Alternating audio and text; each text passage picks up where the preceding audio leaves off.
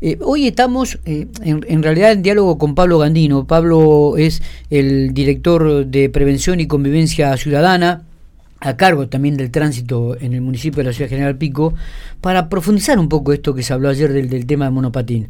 Pablo, ¿cómo estamos? Buenos días. ¿Qué tal, Miguel? Buen día, ¿cómo estás? Gracias por atender. Buen día para, buen día también para Alejandra. ¿Está ahí? ¿Escucho? Sí, acá estamos. Hola, El que no está es Matías, que se ha tomado unos días. no, no, sé. No, no, ni idea. Ni idea. no lo puedo, es más, no lo puedo localizar con el teléfono. No sé dónde está. Es un soldado caído, digamos. Es un soldado, caído. Pero bueno, eh, Pablo, cuéntanos un poquitito. ¿Cómo es el tema de, Ayer hablábamos algo con Bruno Miño y me parece bueno esta oportunidad que tenemos para hablar con vos para profundizar este tema, ¿no? De la regulación del monopatín. Te decía fuera de micrófono, esto me hace acordar cuando surgió el tema de los cuatriciclos en la ciudad de General Pico. Sí, exactamente, sí, es algo muy similar, parecido obviamente, cuando se trabajó en ese aspecto con respecto al tema de la regulación del, del cuatri, que dicho sea paso, nosotros el trámite se hace también ahí, en el área de licencia de conducir, todo el trámite de, de digamos, de administrativo, más que nada, nosotros todos los, los, requisitos y cuestiones que tienen que ver con el cuatri. Está bien. Ahora, eh, arrancamos con esto, de los monopatines, ¿no es cierto?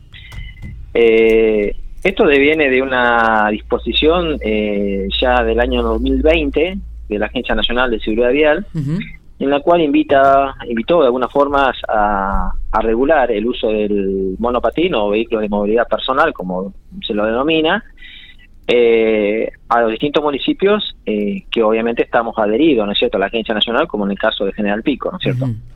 Así que nosotros, eh, en base a la disposición y algunas cuestiones puntuales que ellos eh, de alguna forma marcaron eh, hacia dónde teníamos que ir con respecto a la regulación, nosotros tomamos la posta y desde el municipio se trabajó con un, proyecto de, ordenanza justamente en base a la disposición de la Agencia Nacional, ¿no es cierto? Así que bueno, hasta que eh, se presentó al Consejo Deliberante, obviamente después el Consejo Deliberante la estudió, la, vio y posteriormente la, aprobó. Así que bueno, eh, este era un temita pendiente que teníamos desde el municipio, que bueno, que ya de alguna forma nosotros queríamos, la idea nuestra, insisto en esto, quiero por ahí que queden por ahí más que nada claro, que en principio nosotros como municipio en esta etapa vamos a trabajar puntualmente en la, de alguna forma en la especie de educación, información, de aquella gente o personas que tienen este tipo de vehículo de movilidad personal, Bien. que se vayan acercando a licencia de conducir, al área de licencia de conducir, ahí lo vamos a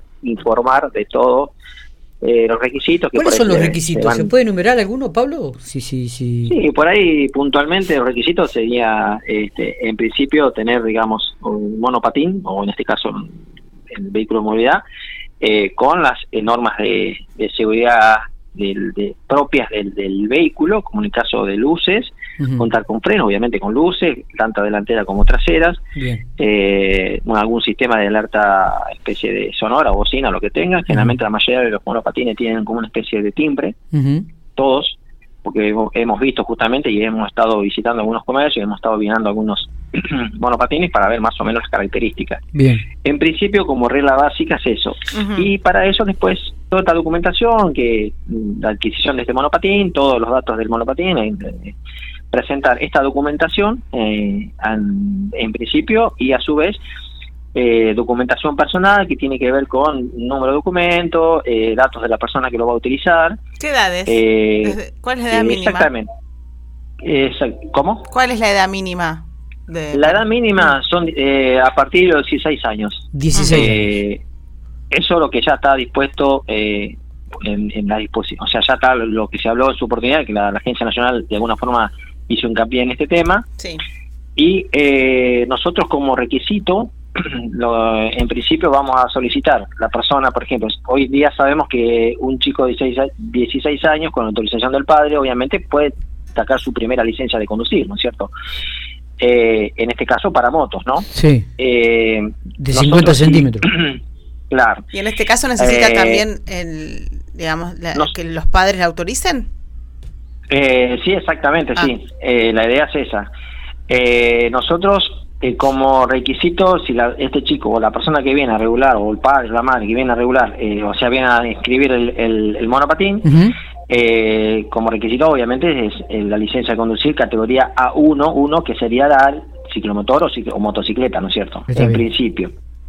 En caso que no lo tengan, o a chicos que a lo mejor no lo tienen todavía licencia de conducir, eh, se le hace una especie de examen psicofísico y a su vez también eh, se le hace una especie de aprobación, o sea, hace una especie teórico básico, ¿no es cierto?, con respecto a las, normas de tránsito, obviamente que, se le toma a todo el mundo. Cuando va a hacer la licencia con Porque más allá de esto, que sea un monopatín, que por ahí nada, un monopatín. No, pero se trasladan por la calle. O sea. Se trasladan por la calle y tienen que respetar todas las normas de tránsito como cualquier vehículo. Exacto. Totalmente. Eso Eso más o menos eh, un poquito eh, lo básico. Después hay otras cuestiones puntuales que tienen que ver con la seguridad, viste, con, con, el casco protector fundamental, eso sí o sí. Eh, vestimenta adecuada, la idea nuestra es más que nada durante la noche, sobre todo, viste, algo que sea visible. Eh, porque bueno, justamente tiene que ver con la seguridad también de la persona que se transporta, ¿no es cierto? Sí, ayer hablaban sobre la creación de un área, así que no hay ningún área que se haya creado específica para este para este sentido, sino que se va a realizar como siempre el trámite en el registro del auto, ahí en la licencia donde se otorga la licencia de conducir. Claro.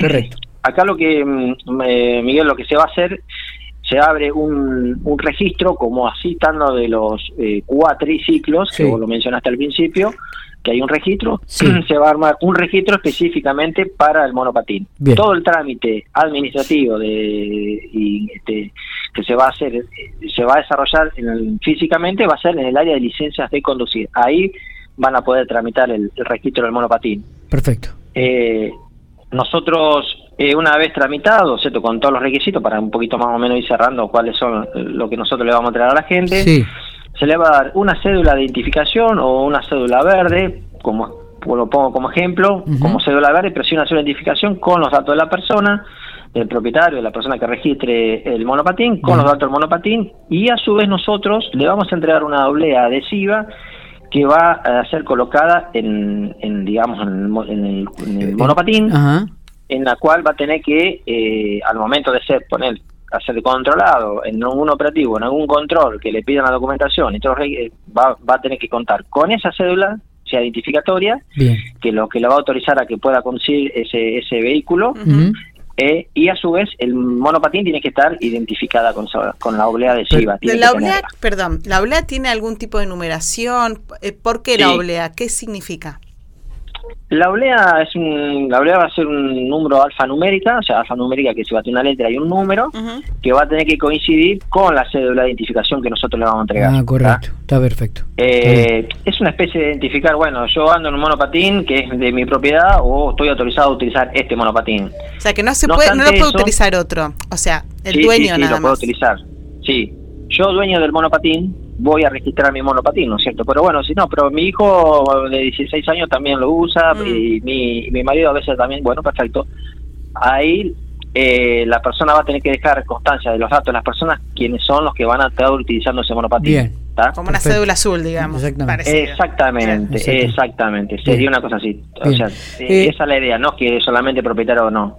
Cualquiera lo puede usar, pero siempre y cuando va a tener que quiénes son las personas Exactamente. Está, está bien. Pablo, la, pregunta, digo, ¿hay algún tiempo establecido esto para la regularización de, de, los monopatines? Mira, nosotros eh, desde el municipio la idea es, trabajar en principio estos primeros meses con una campaña de informativa. Eh, nosotros ya prontamente vamos a empezar a trabajar un poco en, la calle, más que nada con entrega de folletería, en los operativos por ahí los inspectores les van a entregar a la gente que vean utilizando el monopatín, lo van a, obviamente, no es que lo van a parar para, obviamente, lo que la idea nuestra es, en principio, trabajar sobre una campaña de educación, de más que nada informativa, eh, como para de alguna forma ir invitando a aquellas personas que, que tengan monopatín como para que se vayan acercando al municipio, a la, licencia de conducir, al departamento de licencia de conducir, para ir interiorizándose y, ir viendo, reuniendo los requisitos que en algún momento se lo vamos a exigir. Pero en principio, para que la gente sepa, no es que ahora vamos a salir a, aplicar la ordenanza rajatabla. Claro.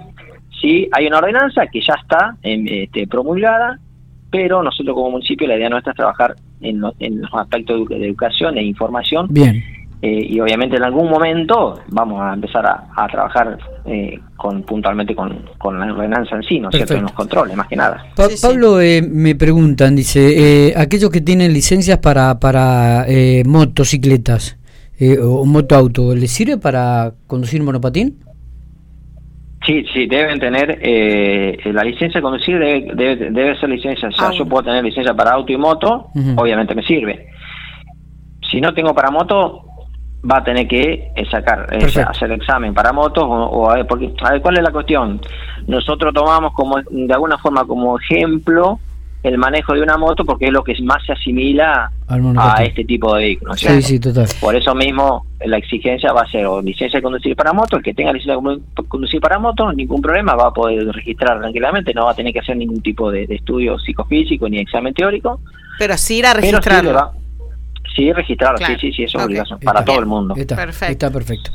Eh, Pablo, gracias, ¿eh? muy muy amable, eh, muy muy didáctico y ha explicado muy bien esto del tema del monopatín y evacuar muchas dudas que de repente teníamos nosotros y que nos habían mandado mensajes. Te agradezco mucho. Genial, dale, gracias por el espacio, Miguel.